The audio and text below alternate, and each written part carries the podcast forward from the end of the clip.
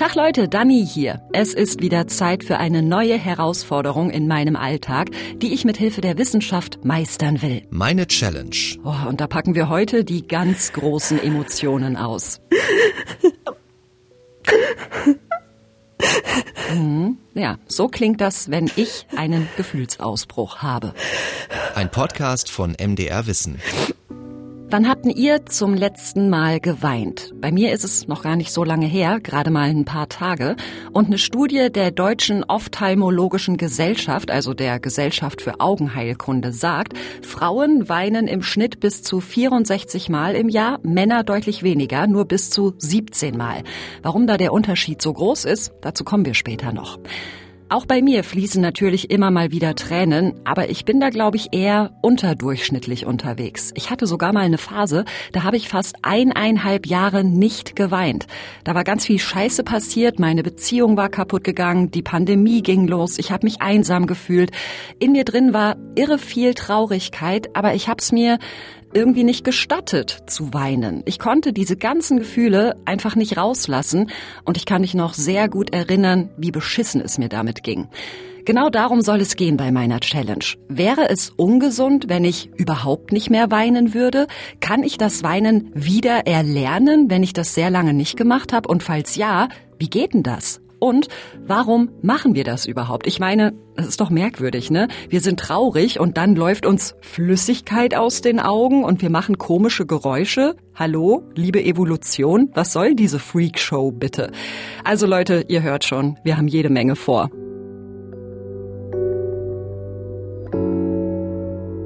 Ich starte meine Challenge bei den Basics. Weinen ist eine körperliche Reaktion, deren Ergebnis Tränen sind, die ja in meinem Auge entstehen, in den Tränendrüsen. Also rufe ich als erstes einen Augenmediziner an. Die Hornhaut, das ist ja die durchsichtige Schicht des Auges, das Fenster des Auges im Grunde. Und obwohl es Hornhaut heißt, ist da ja keine Hornschicht drüber, sondern das sind ungeschützte Zellen. Und diese Zellen können nur überleben, wenn sie ständig in der Tränenflüssigkeit gebadet sind. Horst Helbig ist Direktor der Klinik für Augenheilkunde am Uniklinikum Regensburg und er erklärt mir, Tränen werden nicht nur produziert, wenn wir traurig sind, sondern andauernd. Das geht auch gar nicht anders. Die Tränen entstehen in der Tränendrüse. Es gibt eine große Tränendrüse, die liegt seitlich unter dem Oberlid, aber es gibt auch an der Innenseite des Auges eine ganze Reihe von kleinen Tränendrüsen, die Flüssigkeit produzieren, wobei die Tränenflüssigkeit äh, ja nicht nur aus Wasser besteht, sondern das ist eine relativ komplex zusammengesetzte Flüssigkeit, die aus einer Fettschicht, einer Lipidschicht besteht die quasi oben drauf schwimmt auf der Tränenflüssigkeit und verhindert, dass sie verdunstet. Das ist so ähnlich wie der Tropfen Öl im Spaghettiwasser. Dann gibt es die wässrige Phase, die halt in den Tränendrüsen produziert wird. Und es gibt die sogenannte Muzin- oder Schleimphase, die dafür sorgt, dass die wässrige Phase überhaupt die Zellen benetzen kann und dann nicht komplett abperlt. Wir müssen drei verschiedene Arten von Tränen unterscheiden. Erstens die basale Tränenflüssigkeit. Die haben wir eigentlich immer im Auge, um es schön feucht zu halten und vor Fremdkörpern zu schützen.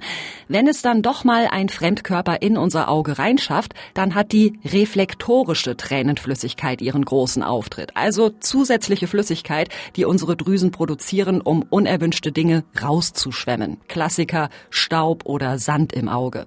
Und die dritte Art sind dann die emotionalen Tränen, also die, die wir rausweinen, wenn wir zum Beispiel traurig sind. Alle drei Arten von Tränenflüssigkeit sind weitgehend ähnlich aufgebaut. Also vor allen Dingen natürlich Wasser. Es stecken Salze drin und es sind eine ganze Reihe von Proteinen, die ganz verschiedene Funktionen haben. Also das sind zum Beispiel Proteine, die gegen Bakterien wirken. Es sind Proteine des Immunsystems, die mit der Immunabwehr zu tun haben. Deshalb gibt es ja auch sehr starke, das kennen viele jetzt gerade in den Frühjahrsmonaten, sehr starke Reaktionen bei Pollenallergikern.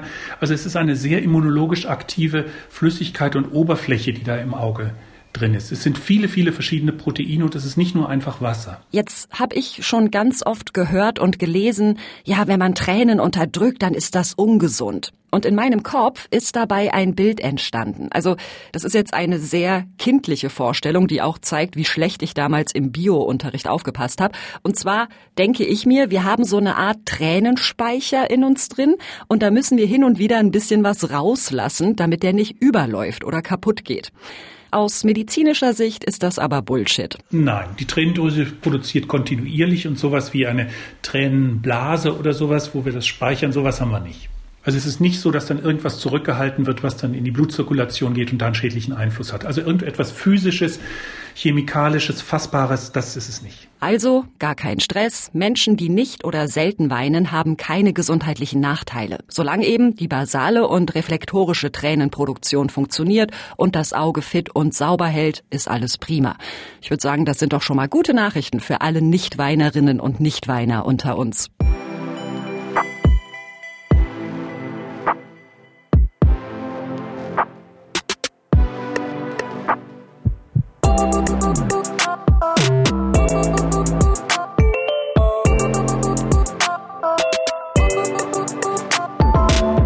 Naja, aber es gibt ja trotzdem diese Bilder, wenn es ums Weinen geht. So von wegen, Weinen ist ein reinigendes Gewitter, damit spülen wir das Schlechte aus uns raus. Solche Aussagen fußen zum Beispiel auf einer Studie des US-amerikanischen Biochemikers William Frey in den 80er Jahren. Der hat nämlich nachgewiesen, emotionale Tränen enthalten mehr Stresshormone als zum Beispiel Tränen, die beim Zwiebelschneiden entstehen. Und deshalb hat er geglaubt, dass beim Weinen Giftstoffe aus unserem Körper geschwemmt werden, wie so eine Art Reinigungsmechanismus. Besonders bei Tränen wird immer betont, dass sie solche Stoffe enthalten, aber eigentlich gilt das für all unsere Körperflüssigkeiten.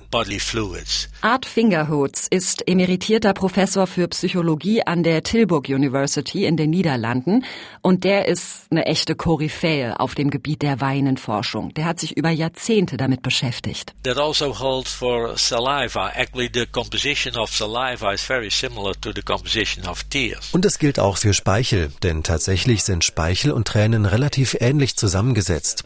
Beide enthalten Substanzen, die im Blut enthalten sind. Bei Schweiß ist es das Gleiche. Uh, Aber ich habe beispielsweise noch nie davon gehört, dass Sabbern uns hilft, uns besser zu fühlen, weil so Giftstoffe ausgeschwemmt würden. Und übrigens, wenn das wirklich so wäre, dann wäre Zwiebelschneiden ja eine super Therapie, wenn man sich unglücklich fühlt.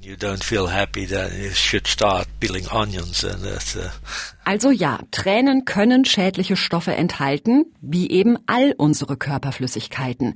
Die Menge ist aber viel zu gering für irgendeinen Effekt und ganz viel Tränenflüssigkeit nimmt unser Körper sowieso wieder auf, indem die Tränen auf unserem Gesicht trocknen und die Haut die Reste absorbiert. Das mit dem Detoxen würde also sowieso nicht funktionieren.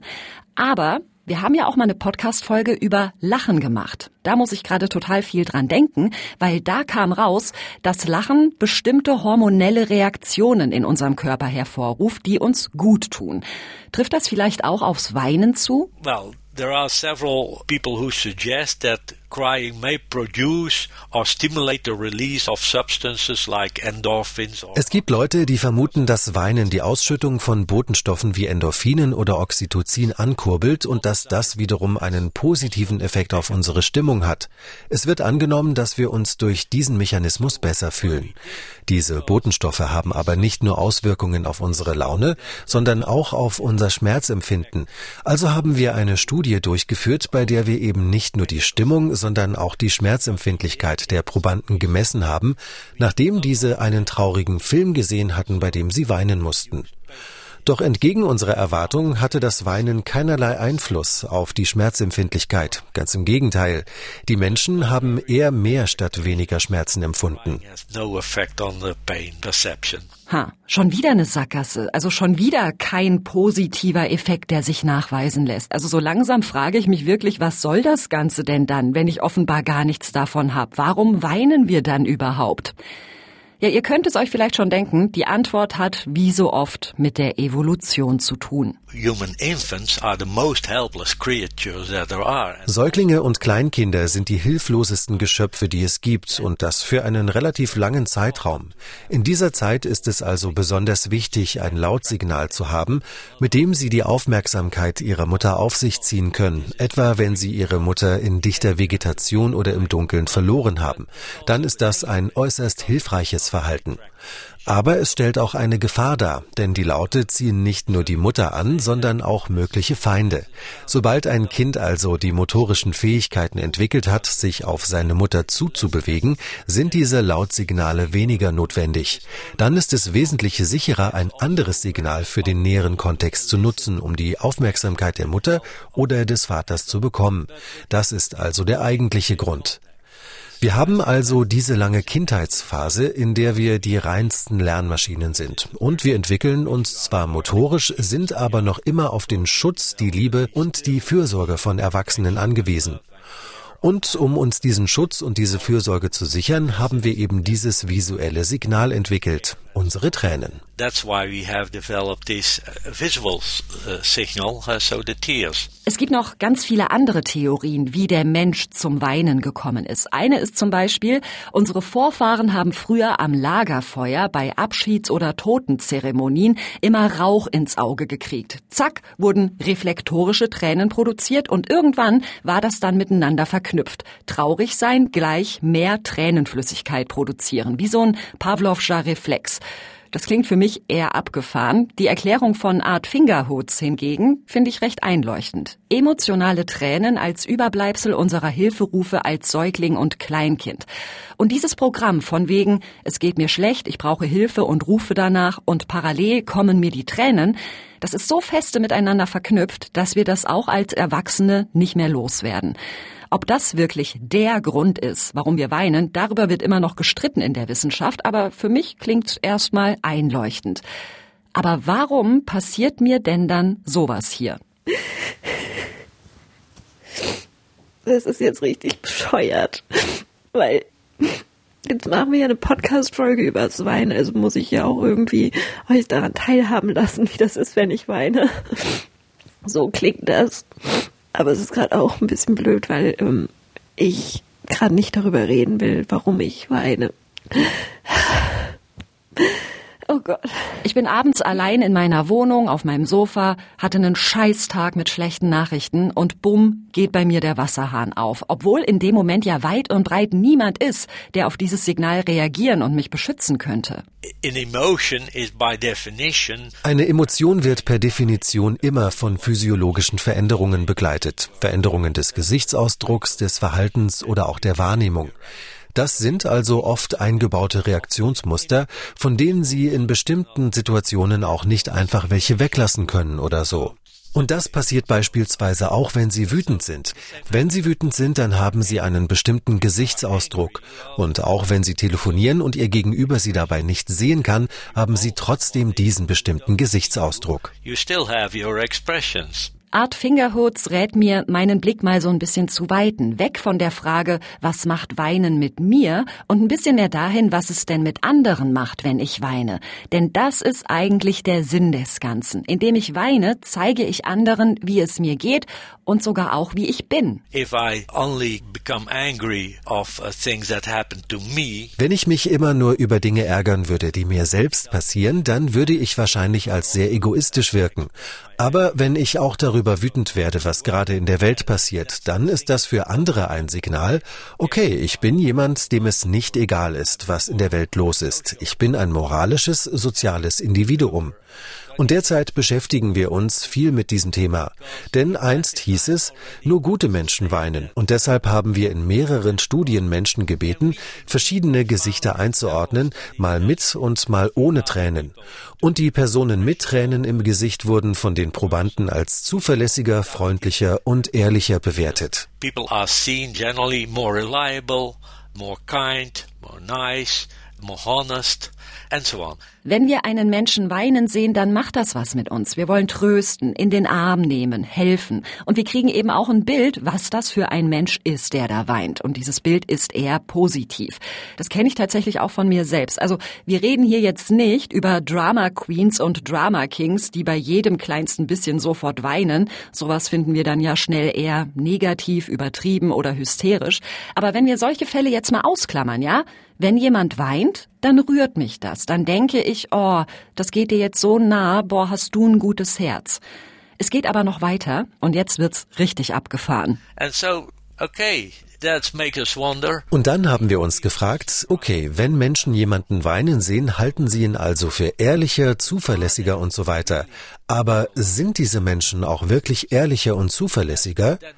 Dann haben wir auf diesem Gebiet geforscht und tatsächlich herausgefunden, dass Menschen, die öfter weinen, mehr prosoziales Verhalten zeigen. Sie engagieren sich ehrenamtlich, spenden Geld für wohltätige Zwecke, all solche Dinge. So they want to act as volunteers and to donate money to uh, charity and that kind of things. Das finde ich total krass. Art Fingerhoods und sein Team haben da Tests gemacht, wo Menschen eine Fleißaufgabe lösen mussten. Aus einem riesigen Wust an Buchstaben möglichst oft den Buchstaben N raussuchen.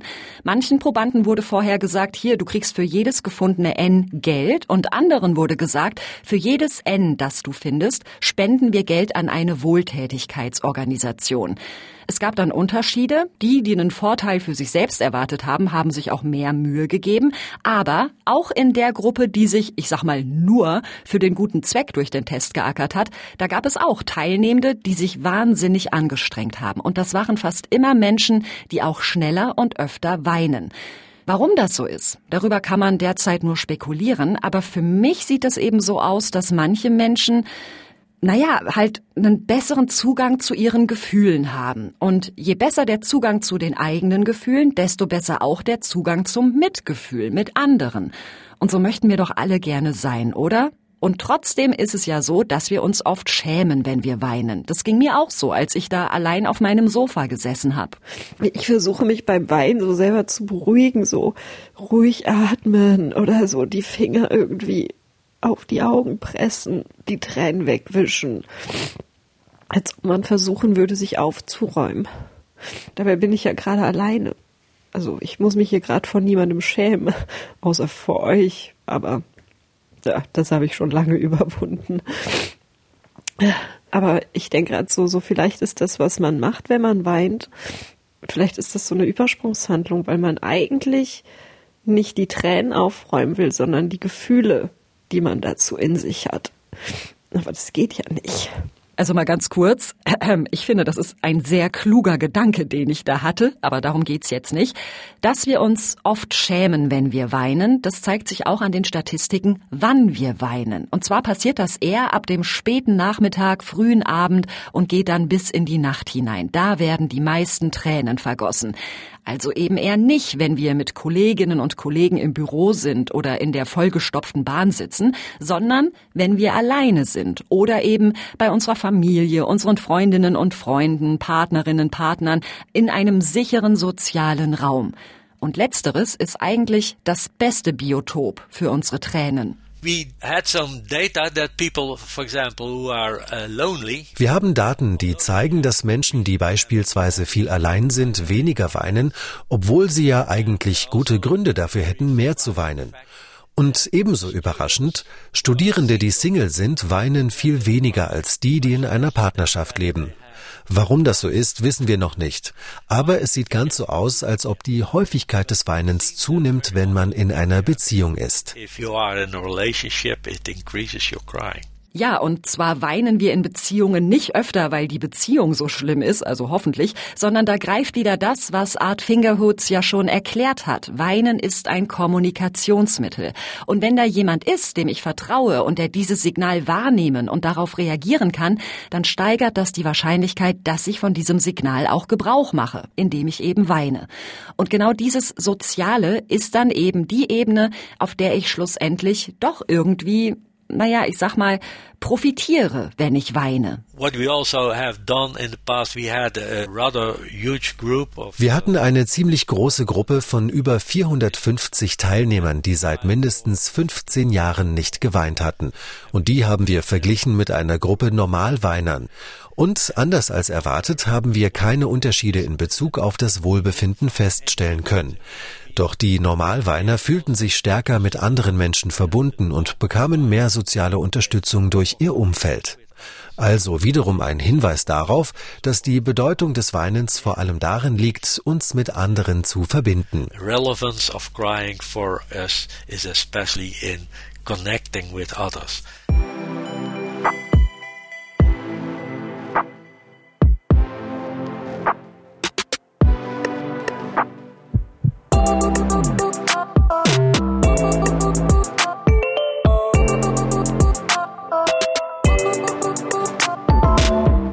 Kurzer Zwischenstand hier bei meiner Challenge. Rein körperlich habe ich von meinen emotionalen Tränen nicht viel. Aber wir Menschen sind eben soziale Wesen und auf dieser Ebene ist Weinen ein irre wichtiges Signal.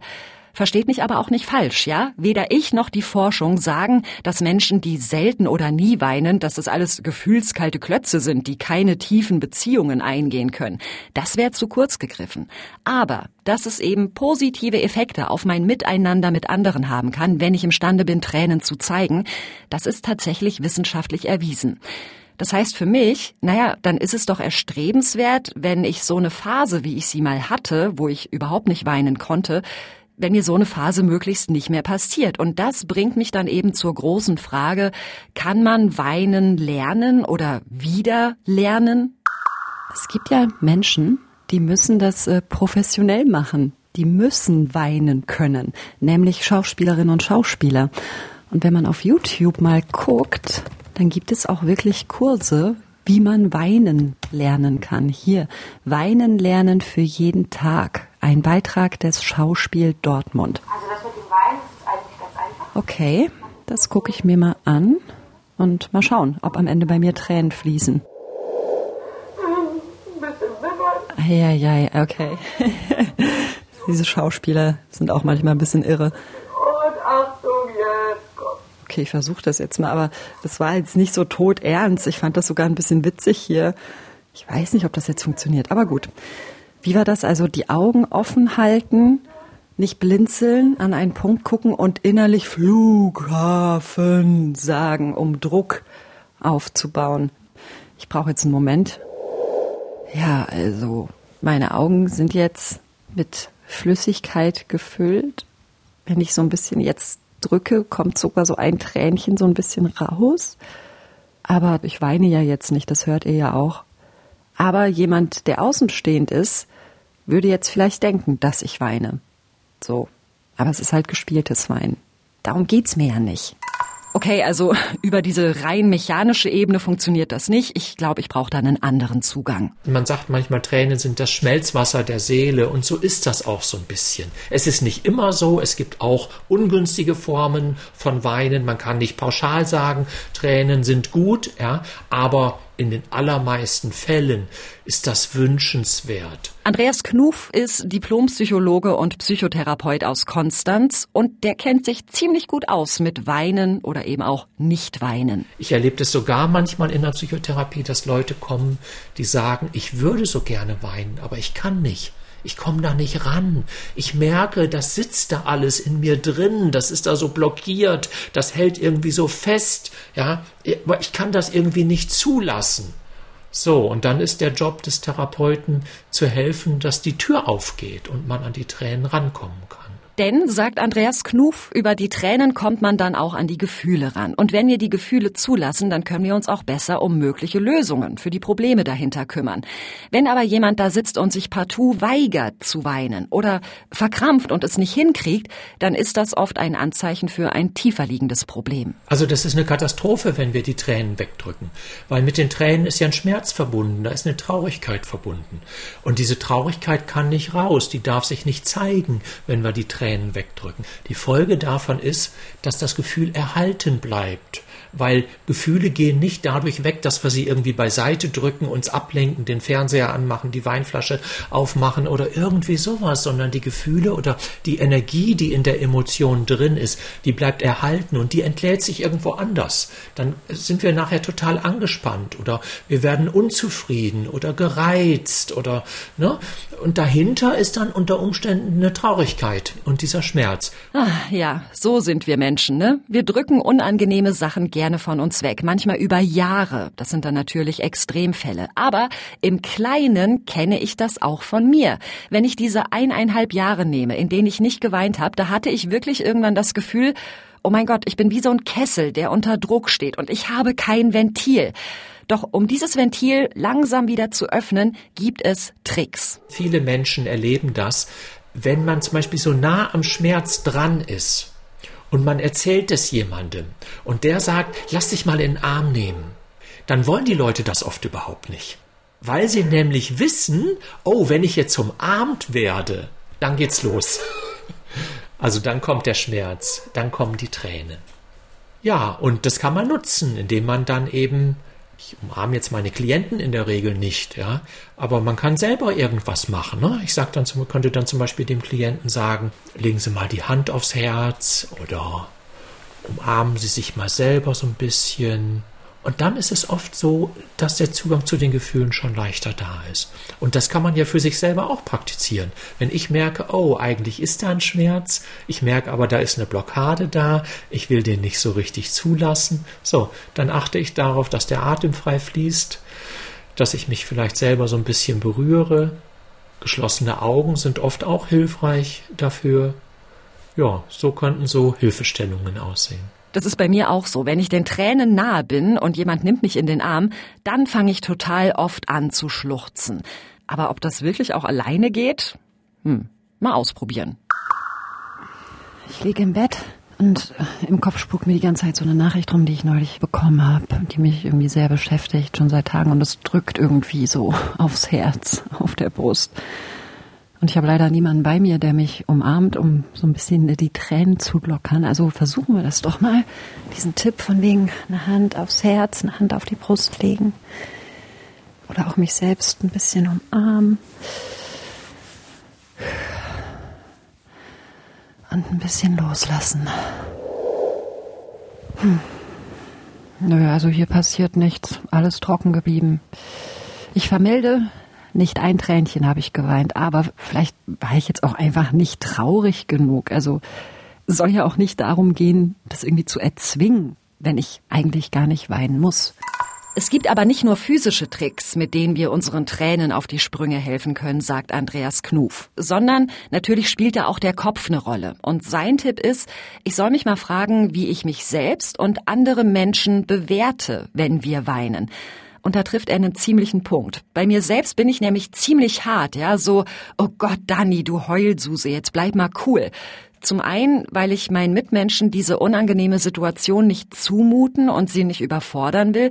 Und zum anderen kommt das, glaube ich, auch aus meiner Kindheit. Ich war da sehr nah am Wasser gebaut und die anderen Kinder haben mich dann geärgert und eben Heulsuse genannt. Das wollte ich nicht sein und das will ich bis heute nicht sein. Also diese Bewertung, die hat sich richtig tief in mir festgesetzt. Wünschenswert wäre ja, dass wir diese Bewertung loslassen könnten. Aber das ist verdammt schwierig. Ich meine, viele von uns haben gelernt, Heulsuse oder Männer weinen nicht oder irgendwie solche Sprüche, ja. Also, jetzt meine Generation, ich bin 55, also wir sind damit aufgewachsen. Das haben viele von uns von ihren Eltern zu hören bekommen oder in der Schule, in der Kinder- und Jugendzeit sind Tränen irgendwie negativ bewertet worden. Manchmal haben uns unsere Eltern auch Tipps gegeben. Ich habe einen Klienten gehabt, da hat der Vater dem Sohn immer gesagt, wenn du weinen musst, dann zeig das niemandem, sonst machen die dich fertig. Also da ist dann, werden dann Tränen noch mit Angst, mit Gefahr, Bedrohungsempfinden assoziiert. Und dann ist es doch absolut naheliegend, dass ich mich mit den Tränen nicht zeigen will, weil ich eben verschiedene Befürchtungen habe. Das ist ein irre wichtiger Punkt. Mit welchen prägenden Bildern werden wir groß? Die Forschung sagt, das ist einer der Gründe dafür, warum Männer statistisch so viel weniger weinen als Frauen, weil sie mit anderen Genderrollen erzogen werden. Ja, nach dem Motto, sei stark, sei keine Memme, du musst hart bleiben. Oh, ganz, ganz furchtbar. Es gibt aber auch noch mehr Gründe für diese, ich sag mal, äh, Gender-Tier-Gap Wow, gutes Wort, Gender Tier Gap. Jedenfalls, da gibt es noch mehr Gründe für. Zum Beispiel, dass Frauen sich öfter traurigen Reizen aussetzen als Männer. Zum Beispiel einer dramatischen Schnulze oder einem traurigen Lied. Und da denke ich mir jetzt gerade, das könnte ja auch ein Weg sein, ja? Wenn ich sage, oh, ich habe einen Kloß im Hals, aber meine Tränen kommen nicht raus, dass ich mich dann einfach einem traurigen Reiz aussetze, von dem ich genau weiß, der packt mich. Also ich empfehle das zum Beispiel auch Klienten manchmal, wenn jemand in einem Trauerprozess nicht richtig an den Schmerz rankommt, ne? dann empfehle ich Fotos anzuschauen, gemeinsames Lieblingslied zu hören oder irgendwie so etwas und ich glaube, das hat sogar einen großen Vorteil für Leute, die nicht so gut an ihre Gefühle rankommen. Weil wenn ich zum Beispiel ein Lied anmache, ich habe noch relativ viel Kontrolle darüber.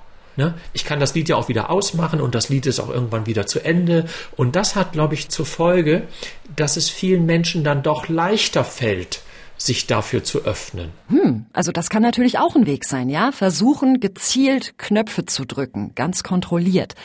Aber manchmal prasseln ja auch Bilder auf uns ein, da können wir uns nicht rausziehen. Ich meine, man muss ja gerade nur mal den Fernseher oder das Radio anmachen. Ich habe es jetzt schon öfter gehabt, dass ich mit Freundinnen und Freunden gesprochen habe über den Krieg in der Ukraine und dass die mir erzählt haben, boah, ich bin beim Nachrichtengucken in Tränen ausgebrochen, weil die Bilder so furchtbar waren.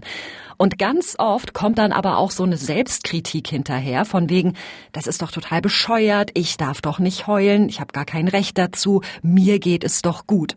Und das ist was, wovon wir wegkommen sollten. Wenn man die Reize reinlässt, dann ist sowohl für die Emotionsverarbeitung wie auch für so unsere allgemeine Menschlichkeit oder ich weiß nicht, wie man das nennen soll, finde ich das wichtig, dass die Gefühle da sein dürfen. Und dann zu denken, was heul ich denn hier rum? Ich sitze hier in meinem Sessel, in meinem tollen Wohnzimmer vor dem tollen Bildschirm und so und ähm, die Menschen da in der Ukraine, die haben gar nichts mehr. Da findet ja schon wieder so eine Art Selbstbeschämung statt. Und das ist wieder eine Blockade. Und die Blockade ist nicht gut. Und das muss man sich klar machen. Es ist absolut stimmig, wenn mir in der Situation, wo ich diese Bilder sehe, die Tränen kommen und es ist für meine Emotionsverarbeitung gut, den Tränen einen Raum zu lassen. Und gleichzeitig kann ich gucken, dass ich mich nicht stundenlang vorm Fernseher aufhalte und mir diese Bilder zumute, weil die machen einen emotionalen Stress. Und es ist wirklich nicht ohne. Es gibt also Tricks, mit denen wir unsere Tränen herbeiführen können, wo wir die Tür eben so ein kleines bisschen aufmachen und trotzdem die Kontrolle behalten können. Aber manchmal überwältigt uns die Welt ja einfach, ja. Da ist dann nicht mehr viel mit Kontrolle behalten. Dann macht uns die Welle einfach platt und dem dürfen wir uns hingeben. Das ist ja gar nicht schlimm.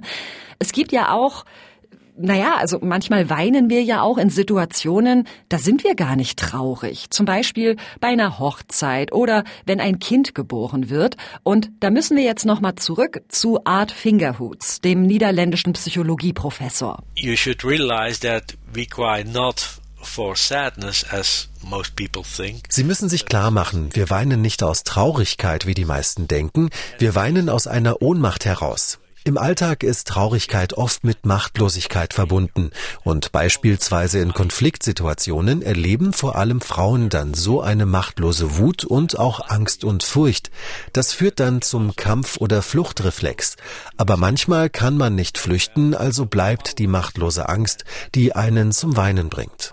Dieses Gefühl der Machtlosigkeit ist ganz zentral und in schönen Situationen nennen wir das dann überwältigt sein, etwa von der Schönheit eines Sonnenuntergangs oder Liedes. Dann fühlt man sich ganz klein und so hilflos, dass man gar nicht weiß, wie man jetzt reagieren soll. Feel.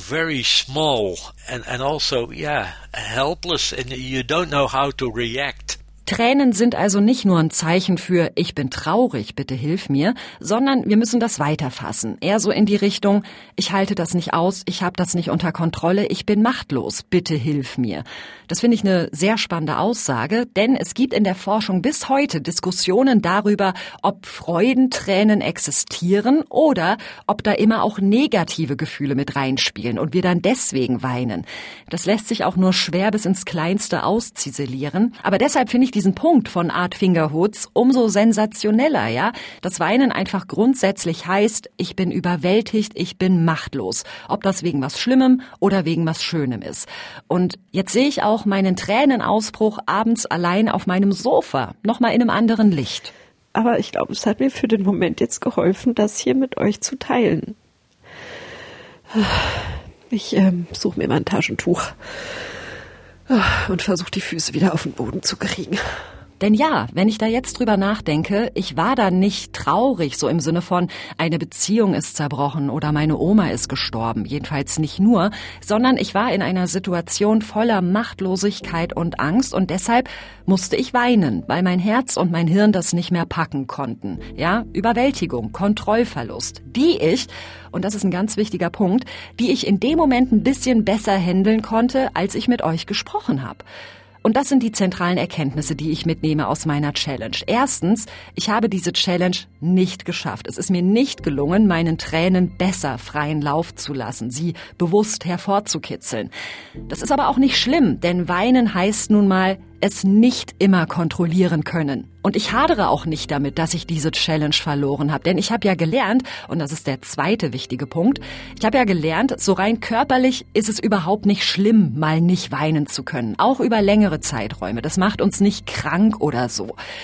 Aber, großes Aber, Weinen ist ein wahnsinnig wichtiges soziales Bindemittel, das uns helfen kann, Unterstützung zu kriegen und unsere Beziehungen zu vertiefen.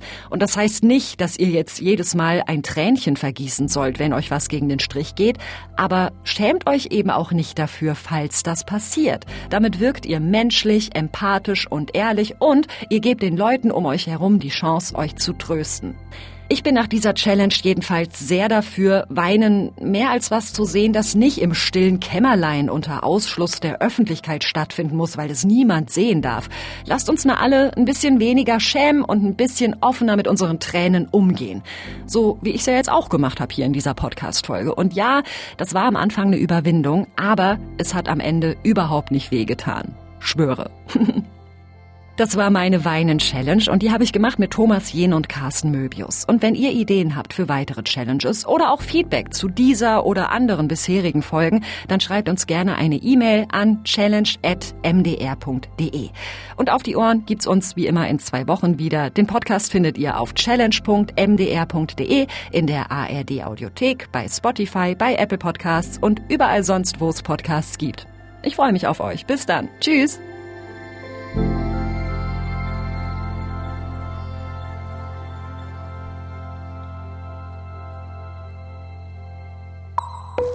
Das war Meine Challenge, ein Podcast von MDR Wissen.